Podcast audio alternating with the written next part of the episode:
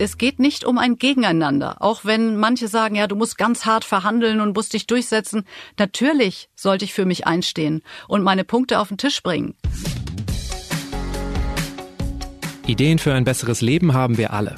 Aber wie setzen wir sie im Alltag um? In diesem Podcast treffen wir jede Woche Menschen, die uns verraten, wie es klappen kann. Willkommen zu Smarter Leben, Ich bin Lenne Kafka und diesmal spreche ich mit Susan Moldenhauer. Ja, moin, ich bin Susan Moldenhauer. Ich bin Autorin, Karriere- und Finanzcoach und in meiner täglichen Praxis baue ich thematisch die Brücke von einem richtigen Umgang zu Geld- und Finanzthemen hin zu einem gesunden Verständnis des eigenen Selbstwertes bis hin zum Vermarkten der eigenen Leistungen.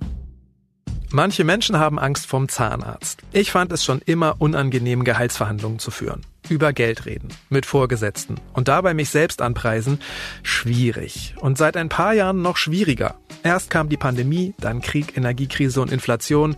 Es gab wirklich schon mal entspanntere Zeiten, um mehr Geld zu fordern. Andererseits ist das Leben in letzter Zeit echt teuer geworden und ein höheres Gehalt würde helfen. Und wenn wir die richtigen Argumente anbringen, kann es sich auch jetzt lohnen, mit den Vorgesetzten ins Gespräch zu gehen, sagt Susan. Viel wichtiger sei es aber, sich vor der Verhandlung eine bestimmte Frage zu stellen. Was fehlt mir eigentlich, um zufriedener zu sein? Denn oft lohnt es sich, auch über ganz andere Dinge zu sprechen als nur übers Gehalt.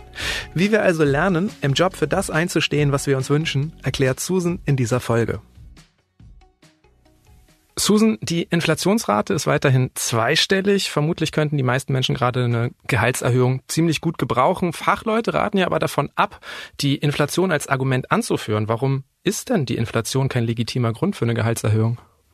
Ja, es geht ja bei der Gehaltserhöhung oder Anpassung um die eigenen Leistungen. Das heißt, es geht um den Mehrwert, den ich erbringe für das Unternehmen, für meine Abteilung, für meinen Forschungsbereich, wie auch immer. Und den geht es nach vorne zu bringen. Und äh, Inflation, auch wenn wir von früheren Inflationsraten, die wir früher noch gekannt haben als normal, so von zwei bis drei Prozent äh, früher gesprochen haben, war das auch noch nie ein Grund. Sondern es geht ja darum, dass ich das, was mich auszeichnet, was ich an Mehrwert für das Unternehmen eingebracht habe, dass ich das auch tatsächlich ja nach vorne stelle in meinen Gesprächen.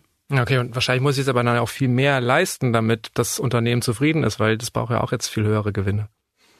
Ja, da bin ich natürlich vollkommen bei dir. Das ist vollkommen richtig. Wir haben natürlich auf der Seite des Unternehmers Herstellungskosten, die sind gestiegen. Ja, wir haben Energiekosten. Logischerweise das, was ich jetzt als Endverbraucher habe an Preissteigerung, hat natürlich mein Arbeitgeber auch. Dementsprechend muss ich im Vorfeld schon darauf achten, dass ich meine Leistung sichtbar mache. Am besten, indem ich darüber spreche, welche Ideen habe ich im Kopf, äh, welche Projekte mache ich gerade, wo stecke ich fest, wo komme ich weiter, ja, welche Herausforderungen habe ich angenommen und so weiter. Darauf aufbauend äh, habe ich etwas in der Hand, wenn ich im besten Falle auch noch ja eine Art Erfolgstagebuch mir angelegt habe habe ich das auch sichtbar. Das heißt, darüber spreche ich dann auch mit meinem Vorgesetzten, mit meiner Chefin.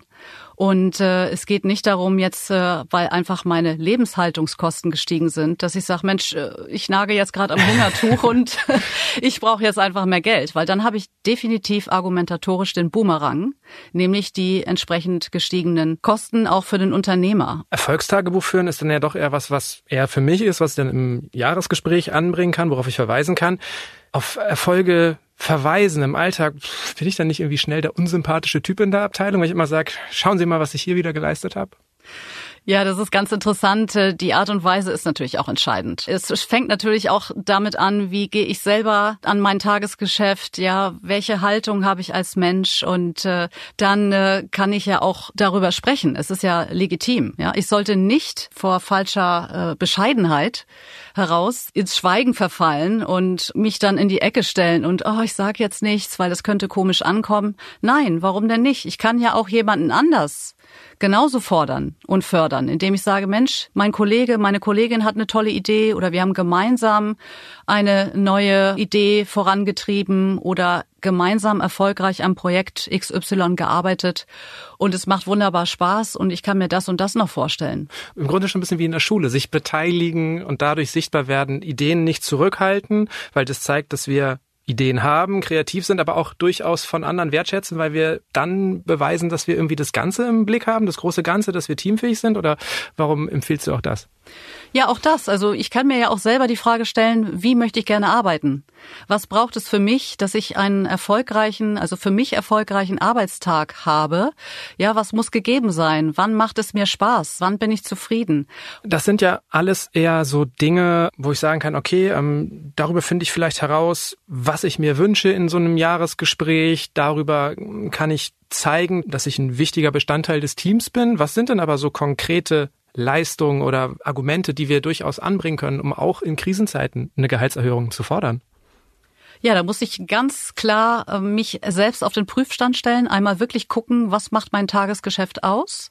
Wie ist mein Arbeitstag strukturiert und was an welchen Tätigkeiten arbeite ich? wo ich auch ableiten kann, einen Mehrwert des Unternehmens. Also in Form von Umsatzzuwachs, in Form von äh, weiteren Entwicklungsmöglichkeiten für die Abteilung, für das Unternehmen. Habe ich Prozesse optimiert? Konnte ich Einsparungen vornehmen? Wichtig ist, dass ich es schaffe, den Perspektivwechsel zu machen. Also, dass ich mich hineinversetze in die Lage meines Vorgesetzten, meiner Vorgesetzten gucke, was treibt die an, was ist gerade los bei uns in der Branche, was gibt es vielleicht für Schwierigkeiten, die wir meistern wollen gemeinsam?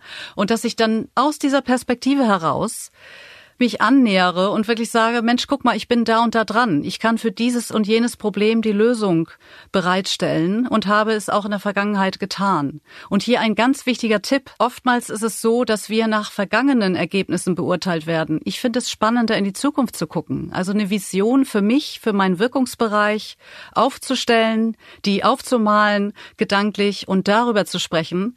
Weil letztendlich geht es ja darum, in unsicheren Zeiten das Unternehmen nach vorne zu bringen, dass wir wieder in ruhigere Gewässer steuern. Mhm. Okay, das finde ich irgendwie nachvollziehbar, aber wenn ich jetzt ans Gehaltsgespräch denke, würde wahrscheinlich passieren, dass viele Vorgesetzten sagen, finde ich sehr spannend, wie sie sich in der Zukunft sehen, aber in der Vergangenheit sah das so aus, ah, doch keine Gehaltserhöhung. Klar, wenn ich natürlich keine Leistung gebracht habe in der Vergangenheit unmittelbar, kann ich auch nichts fordern. Sondern es geht einfach darum, hier ein Gleichgewicht herzustellen zwischen meinem Mehrwert, den ich bringe, meinen Mehrleistungen und äh, der entsprechenden Kompensation.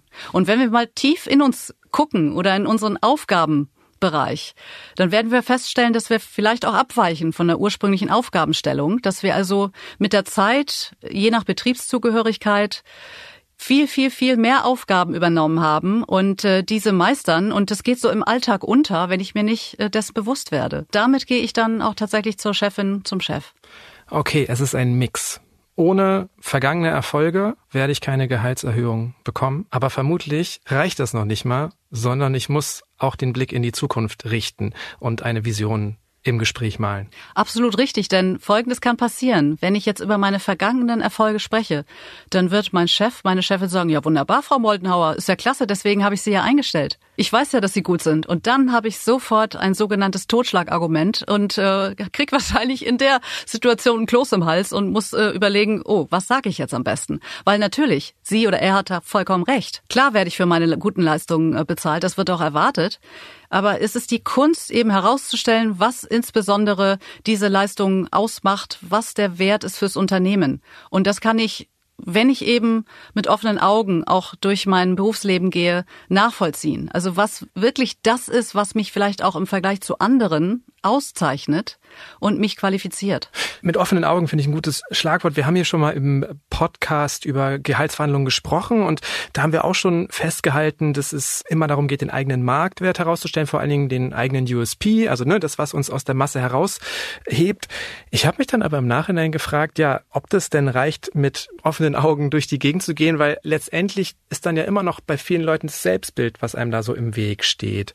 Ich bin mir nicht so sicher, ob das wirklich viele Leute erkennen können. Was hilft dabei? Erstmal sich klar zu machen, äh, was mir besonders Spaß macht an der Arbeit, also wo ich wirklich merke, hey, die Leistung bringe ich hier, weil das genau mein Gebiet ist. Du hast so schön das Wort äh, Marktwert angesprochen. Davon spreche ich auch äh, in der Regel, denn das ist letztlich nichts anderes als der Wert, den mein Arbeitgeber einkauft auf dem Arbeitsmarkt für meine Leistung. Der muss an sich gesehen natürlich stimmen. Ja, ich muss die Leistung, die gefordert sind äh, für das Gehalt, für das ich eingestellt worden bin, auch bringen. Darüber hinaus geht es natürlich noch ein bisschen höher. Ich kann mir vorstellen, diesen Marktwert, wenn ich mir den wie eine Pyramide vorstelle und ich fange an mit dem Fundament. Das ist natürlich die Qualifikation, die Ausbildung, die ich mitbringe. Und wenn ich ein bisschen rüber gucke, dann kann ich mir die Frage stellen, was sind eigentlich meine Werte, die ich an mich sozusagen setze, an mein Wirken? Ja, was zeichnet mich aus? Bin ich jemand, der gerne Führung übernimmt, also der gerne andere Menschen mitnimmt, mit auf die Reise nimmt, mit ansteckt, ja, mit inspiriert. Wie weit packe ich selber Dinge an, wenn sie mir auffallen, ja? Wie weit bin ich Eigeninitiativ, wenn mir irgendwas in die Quere kommt, wenn ich etwas sehe, wenn ich etwas feststelle, wenn ich merke, Mensch, mein Kollege, meine Kollegin braucht Unterstützung, bin ich da proaktiv, frage nach und so weiter. Das sind ja auch Themen, die mich ausmachen. Das sind die sogenannten personalen und sozialen Komponenten. Soft Skills. Äh, die sogenannten Soft Skills, ja, von denen wir auch sprechen, vermehrt. Und die werden heute ja ohnehin immer wichtiger. Ich kann mir wirklich die Frage stellen, was macht mich aus? Ich kann dazu natürlich auch Kolleginnen mal fragen. Was sehen die in mir? Wie nehmen die mich wahr im Alltag? Ich kann äh, gute Freunde mal fragen, was die von mir abkaufen würden, wenn sie jetzt die Wahl hätten. Das heißt, darüber kann ich auch ein Stück weit kennenlernen, was mich ausmacht. Okay, also ins Gespräch gehen, weil ich jetzt auch denken würde, wahrscheinlich zum Beispiel weniger selbstbewusste Menschen, und die gibt's glaube ich, in jedem Team, die neigen manchmal, glaube ich, auch dazu, eigene Verhaltensweisen als Schwächen zu deuten. Man kann es ja aber auch oft von der anderen Seite betrachten und dann auch mal sich eine Außenansicht holen, bevor man in so ein Gespräch geht. Absolut richtig. Also wirklich das eigene Umfeld mal befragen. Das sind wirklich sehr, sehr gute Kritiker und Kritikerinnen, die ich habe im Umfeld. Da kann ich mir wirklich was abholen. Also ich kann ja gucken, was raubt mir Energie und was spendet mir Energie. Bei welchen Tätigkeiten spüre ich wirklich, hey, das finde ich klasse, das macht richtig Spaß. Okay, und die, wo es mir Energie geraubt wird, die verschweige ich dann aber im Gehaltsgespräch. Ich will ja meine Stärken raus. Nein, die sollte ich nicht verschweigen, sondern im Gegenteil, das hilft mir, Stichwort äh, nochmal Erfolgstagebuch, was ich schon angesprochen hatte, wirklich mal zu gucken, was ich für ein Mensch bin und wo ich auch von Schwierigkeiten profitiere. Also sich bewusst zu machen, wo liegen die eigenen Stärken und Schwächen und die eben nicht unter den Teppich kehren, sondern sagen, hey, ich weiß, da habe ich ein Defizit, ich stehe dazu, ich habe aber daraus gelernt oder ich weiß, äh, wie ich damit umgehen kann. Das heißt, äh, künftig kann ich eben auch bei dem und dem Problem anders agieren, weil ich habe für mich gelernt aus einer vergangenen Situation. Und auch darüber sollte ich mit meinem Vorgesetzten sprechen. Weil ich signalisiere, dass ich an meiner Weiterentwicklung interessiert bin? Absolut, absolut. Also das finde ich auch spannend. Und da kommen wir vielleicht noch zu etwas, was ich zusätzlich auf die Waagschale werfen kann, nämlich die Weiterentwicklung. Also auch wenn ich merke, irgendwie, ich trete auf der Stelle, ich komme nicht weiter, auch mal zu gucken, okay, was ist mein eigener Anteil? Ja, also ist es so, weil es mir wirklich keinen Spaß macht, weil es mich nicht mehr fordert und wünsche ich mir andere Aufgaben. Und auch hier kann es dazu kommen, dass ich das im Gespräch anbringe und äh, meine Chefin erkennt das und sagt, Mensch, okay, ich habe sowieso eine Vakanz in dem und dem Bereich. Lass uns doch mal gucken, inwieweit das für dich in Frage käme. Also, wenn wir mehr Geld wollen, eventuell auch überlegen, ob an unserem Jobprofil was geändert werden soll, geändert werden kann und das dann wieder ein Argument ist. Absolut richtig, denn die Frage, die ich mir stellen sollte, was bedeutet es für mich, wenn ich mehr Geld bekomme? Was ist dann anders? Das hilft auch, sich die Überlegung zu machen, okay, was konkret würde sich an meiner Situation ändern? Ist es, was ganz wichtig ist an der Stelle, das will ich nicht außen vor lassen, die Wertschätzung, die ich bekomme für meine Arbeit? Oder ist es so eine Art Trostpreis oder Schmerzensgeld, weil ich einfach sage, Mensch, ich komme hier nicht mehr weiter, aber ich nehme einfach noch den Gehaltscheck mit und dann sehe ich mich woanders um. Mhm. Ich meine, jetzt sprichst du ja auch so ein bisschen schon an. Vielleicht ist Geld gar nicht immer die Lösung. Und ich frage mich das natürlich auch. Ich kenne den Impuls auch von mir, dass wenn ich irgendwie das Gefühl habe, es gibt andere Menschen, die arbeiten jetzt auch nicht mehr als ich, warum sollen die mehr Geld haben? Andererseits reden wir hier auch jede Woche im Podcast darüber, dass wir eigentlich wegkommen müssen vom immer mehr. Inwiefern denken wir da auch oft zu schnell ans Gehalt? Also wie oft merkst du in deinen Beratungen, dass eigentlich was anderes vielleicht für mehr Zufriedenheit äh, sorgen würde oder für genauso viel Zufriedenheit wie ein höheres Gehalt? Ja, das Gehalt ist natürlich das Erste, was sichtbar ist. Ne? Ich habe hier einen Betrag, der fließt bei mir aufs Konto und deckt meinen Lebensunterhalt im besten Falle und wir Menschen ticken so, dass wir auch mit Geld uns selbst bewerten. Ja, wir nehmen intern und auch externe Bewertung vor. Ne? Der und der verdient mehr als ich, also muss er mehr können oder besser sein, was nicht immer der Fall ist. Umgekehrt auf mich bezogen bedeutet das eben auch, Mensch, wenn ich nicht so zufrieden bin mit dem, muss ich mir die Frage stellen, woran liegt es?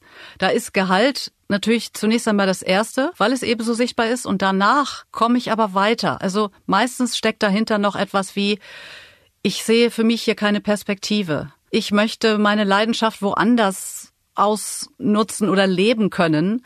Und dann ist das zunächst einmal so das Erstbeste, was man nutzen kann.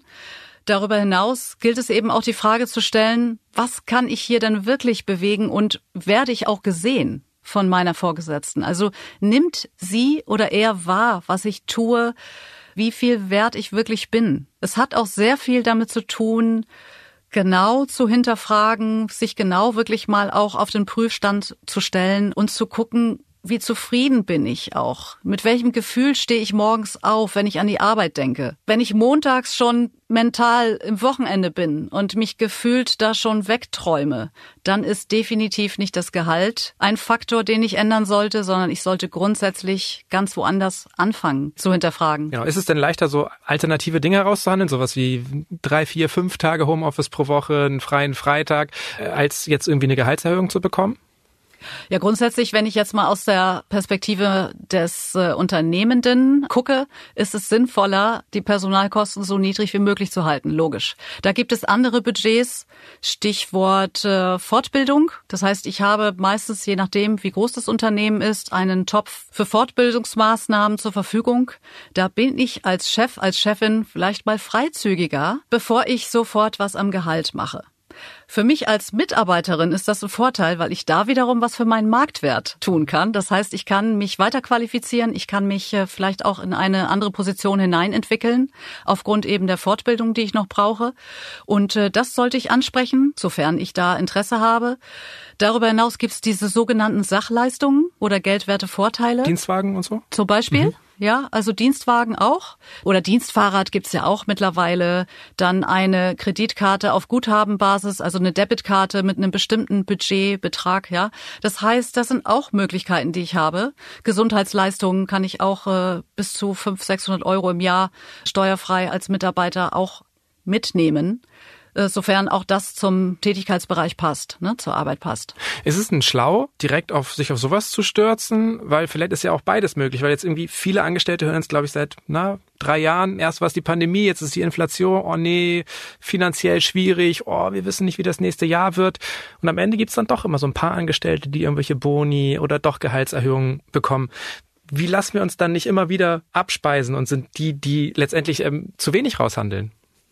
Ja, jetzt muss man natürlich überlegen, es gibt in Unternehmen meistens ja Gehaltsbänder. Also mhm. das heißt, es gibt in den meisten Betrieben und Unternehmen immer eine Gehaltsspanne, eine interne, die auch ausgereizt werden kann. Nach oben und natürlich auch unten angesiedelt erstmal ist.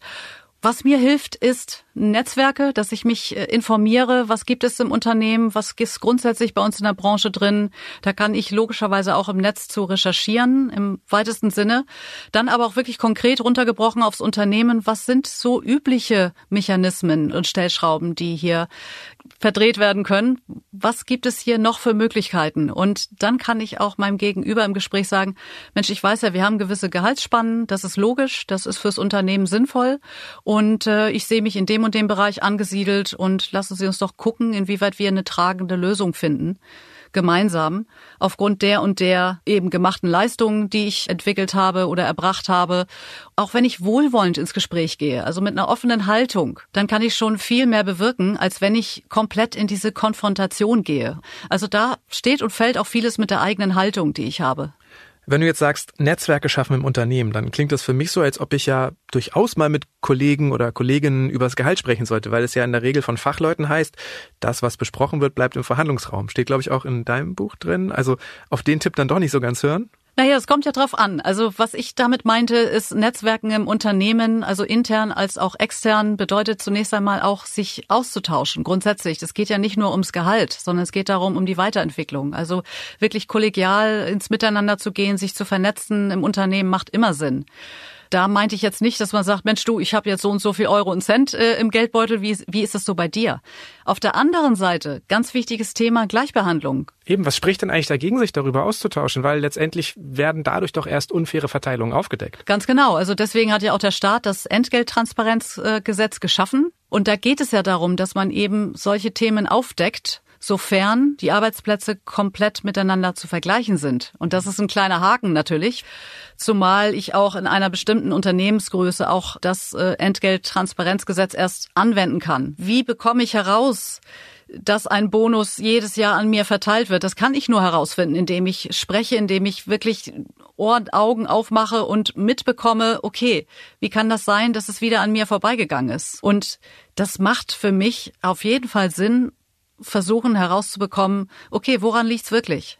Und wenn du jetzt sagst, eigentlich, dass die Vergleichbarkeit des Jobs wichtig ist, der Rolle, sind sich da viele Menschen überhaupt bewusst, was genau ihre Rolle im Job ist. Ich habe das Gefühl, das ist ganz oft das Problem, oder? Wo hört mein Aufgabenbereich auf? Wo fängt er an? Wer ist jetzt dafür zuständig? Wie viel muss ich tun? Wie viel sollte ich tun? Wie bekommen wir das denn raus? Können wir sowas auch einfach mal in so einem Gespräch abstecken?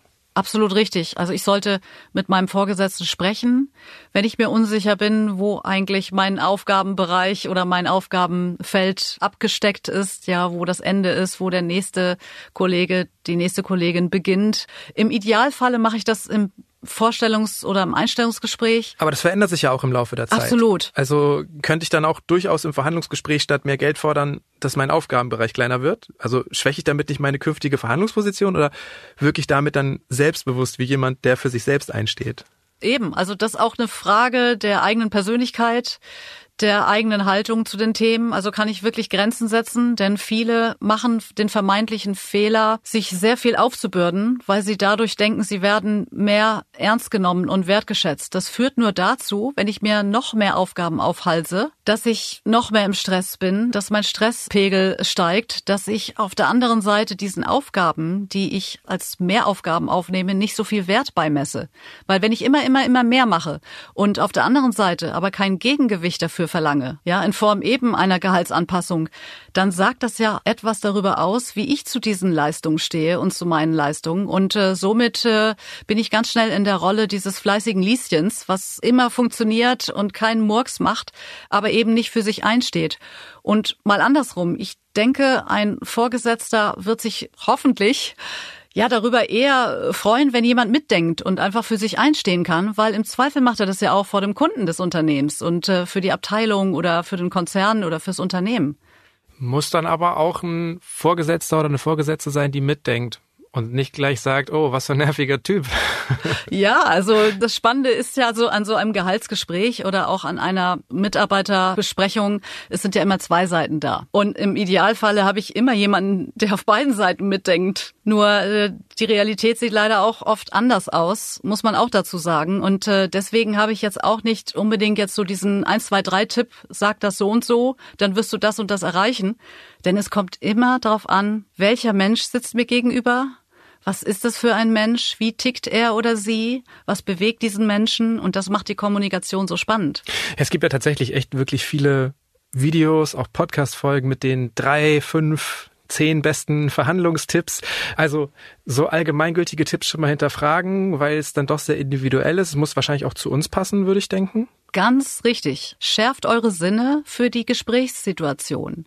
Also natürlich brauche ich eine Top-Vorbereitung. Ich muss wissen, und das ist das Thema, was ich vorher machen kann, welche Ziele habe ich, was möchte ich erreichen. Und dann sollte ich natürlich auch im besten Falle mich informieren, wer ist mein Gegenüber. Also wie gut kenne ich meinen Gesprächspartner, meine Gesprächspartnerin auf was kann ich achten? Was bewegt sie oder ihn? Ja, was gibt es da vielleicht für Themen, die für sie oder ihn spannend sind? Und darüber versuche ich den Zugang zu erreichen zu meinem Gegenüber.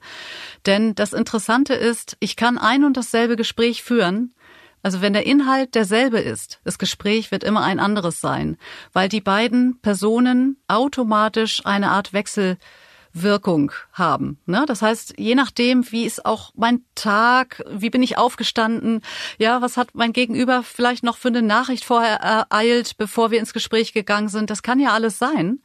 Das Leben ist eben auch vielfältig, ja. Ja, und es ist ja auch merkwürdig, wenn wir uns dann auf einmal in einer Gehaltsverhandlung komplett anders verhalten, vielleicht auch viel selbstbewusster im Alltag. Also ich würde dann, glaube ich, als Chef hellhörig werden oder denken, warum, warum ist er oder sie nicht auch im Alltag so? Also ich glaube, wenn ich jetzt zum Beispiel in so einem Jahresgespräch bisschen nervig nachfragt, dann werden meine Chefs und Chefinnen wissen, ja, stimmt, das ist ja Lenne, der auch im Podcast manchmal nervig nachfragt oder in Redaktionskonferenzen. das ist dann irgendwie nicht schräg, glaube ich. Aber wenn ich sonst vielleicht ein ganz ruhiger Mensch bin, dann muss ich doch auch dementsprechend irgendwie zu mir passend mich in so einem Gespräch verhalten, oder nicht? Ja, absolut. Also es geht nicht darum, dass wir jetzt Schauspieler werden in diesen Gesprächen, auch wenn das manche Tippgeber vielleicht ähm, vorschlagen. Das würde ich gar nicht sagen, sondern es ist wichtig, bei sich zu bleiben, authentisch zu bleiben. Es hilft aber schon, sich natürlich auch Gedanken zu machen, weil häufig eben auch Ängste damit einhergehen, in so ein Gespräch zu gehen. Exakt, das ja? denke ich halt auch immer. Scheitern nicht schon viele Menschen viel früher überhaupt an dieser Hürde, erstmal das Gespräch zu suchen? Ja, es geht ja in so einem Gehaltsgespräch auch um drei Dinge. Es geht um mich und meine Leistungen. Es geht um Geld Oh, schon und, zwei unangenehme Sachen. Ja, und das dritte, ich muss auch noch mit meinem Vorgesetzten, mit meiner Vorgesetzten sprechen. Das heißt, es kommen hier drei Dinge zusammen, die für sich gesehen schon total unangenehm sind.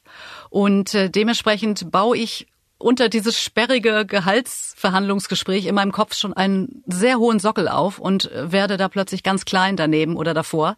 Und äh, hier hilft es einfach, sich klar zu machen, es ist ein Gespräch. Also eine Verhandlung ist eine Unterform der Kommunikation des Gesprächs und in dieser Verhandlung geht es am Ende darum, dass ich eine Lösung finde, zusammen mit meinem Gesprächspartner. Es geht nicht um ein Gegeneinander, auch wenn manche sagen, ja, du musst ganz hart verhandeln und musst dich durchsetzen. Natürlich sollte ich für mich einstehen und meine Punkte auf den Tisch bringen. Und natürlich hilft mir da eine perfekte Vorbereitung. Auf der anderen Seite will ich ein tragendes Miteinander schaffen, mit meinem Gegenüber. Jetzt kommt wieder mein Wert Augenhöhe ins Spiel. Ja, das heißt, ich möchte doch ein vernünftiges Gespräch führen und sagen, hey, lass uns doch gemeinsam eine tragende Lösung finden. Ich verstehe deine Position, ich habe meine Position.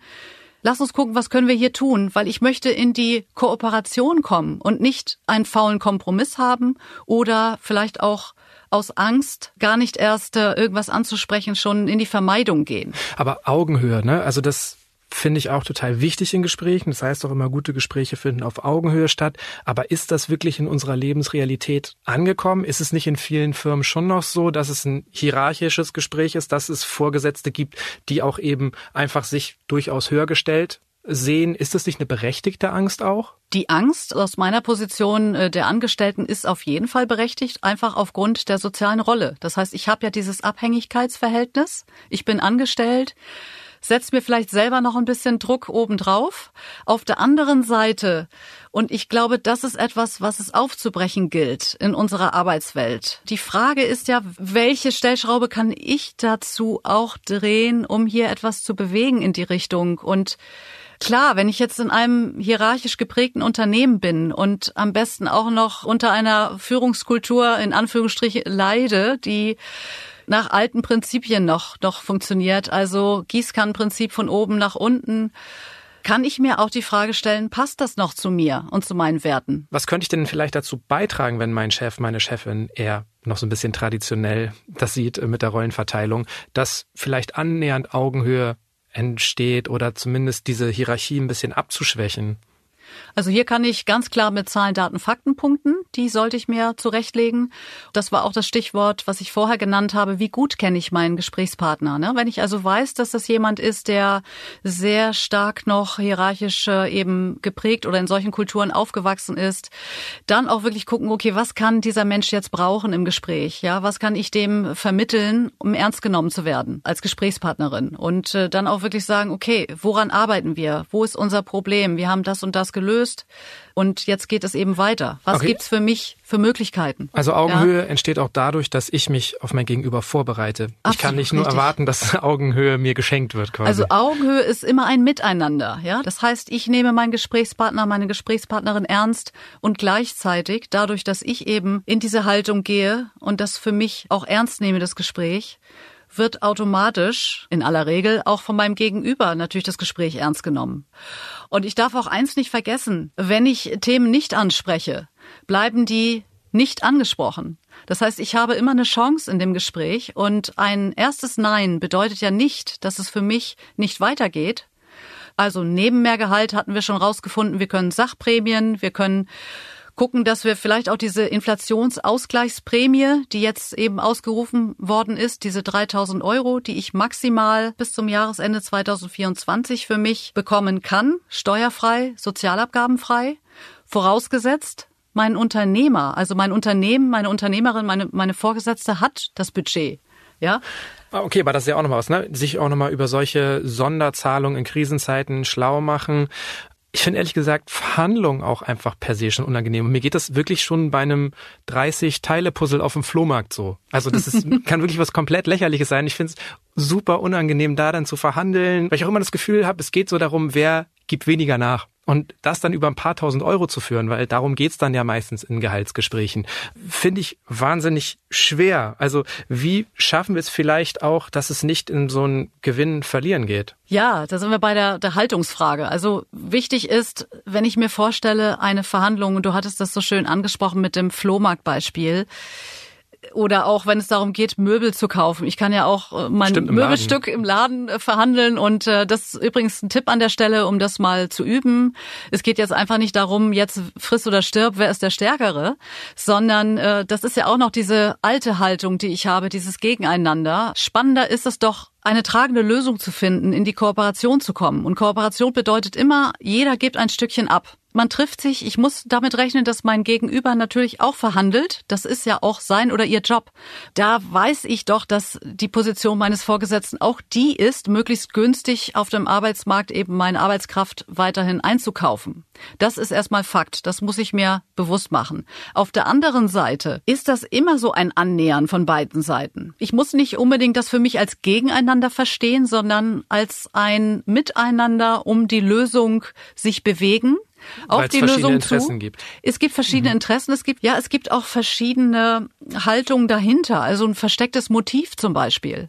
Also wir können nicht immer aus dem Lehrbuch heraus sagen, wenn ich jetzt A, dann B und so weiter sage, dann komme ich zu dem Ergebnis, sondern wichtig ist, ich muss mir Gedanken machen, was möchte ich und was passiert, wenn ich eben beim ersten Mal ein Nein um die Ohren gehauen bekomme.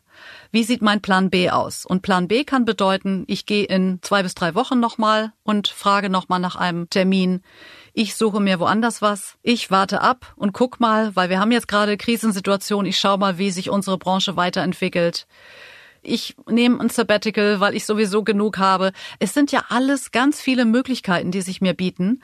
Es geht am Ende darum, dass ich zufrieden und erfüllt bin im Job wenn du jetzt sagst, es geht im Idealfall nicht ums Gewinnen und Verlieren und wir sollten eh mit einem Plan B in die Verhandlungen gehen, wann ist denn dann so ein Gespräch für dich gescheitert? Wenn wir Plan F brauchen?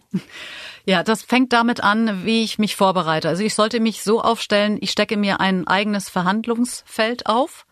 Idealerweise aus drei Zielen. Das heißt, äh, je nachdem, wenn ich mich jetzt im Job verändern möchte, habe ich ein Ziel, wo es um das Mehr geht. Wenn ich mich neu vorstelle oder wenn ich den Job ändere, habe ich in der Regel ja ein Jahresgehalt, das ich verhandle. Das heißt, ich setze mir drei Ziele, mein Maximum, dann ganz unten ein Minimum. Das ist quasi meine unterste Schmerzgrenze, so nenne ich das. Das ist mein Geheimnis, das bleibt auch bei mir.